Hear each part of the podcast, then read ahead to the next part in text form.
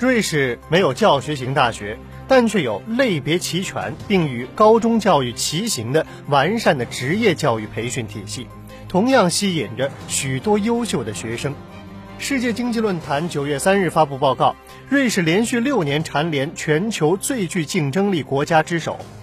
在这之前呢，瑞士洛桑国际管理学院也曾经发布过类似的经济体竞争力排名，瑞士也一样名列前茅。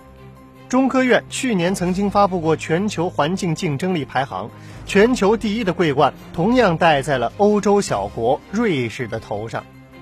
总部位于日内瓦的世界经济体论坛发布这样一个排行，已经有三十多年的历史了，被各界广泛认可。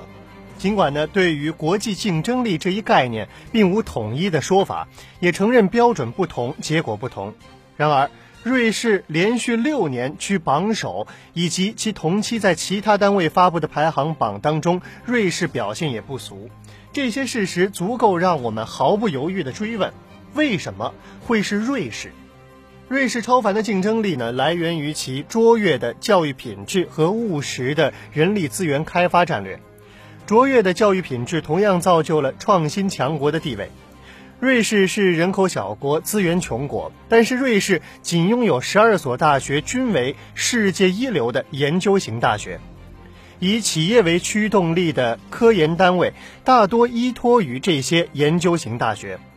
科学目标指向尖、精、特等前沿的节能项目。瑞士每年公司部门投入的研发资金庞大，创新活跃。瑞士高校里已经走出了二十多位诺贝尔科学奖得主。刚才我们说了，瑞士没有教学型大学，但是却有着类别齐全并与高中教育齐行的完善的职业教育培训体系。职业教育以其现代性及弹性和适应于社会发展的课程设计，同样吸引着许多优秀的学生。这与我们差生进职校、好生进大学的路径完全不同。从这一个角度来看呢，瑞士的竞争力在于人的竞争力。瑞士的卓越竞争力同样来源于完善的知识产权保护体系。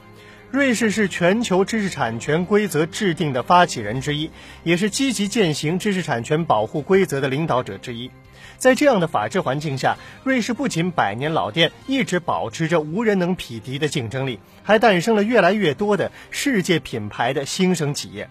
如。雀巢、浪琴、欧米伽等众多的国际知名企业，从这一角度来看啊，一个国家的竞争力、法治环境的因素同样至关重要。中国内地的排名今年上升了一位，进到了第二十八名，与二零一一年位居第二十六名的最好成绩仍有一定的差距，而与其他金砖国家的排名上来看，则仍是遥遥领先。我们应该看到已经取得的成绩，同样也应该看到不足之处，尤其是在借鉴他人的成功之道，特别是教育与人才资源开发和创新方面的时候，瑞士可以成为我们的老师。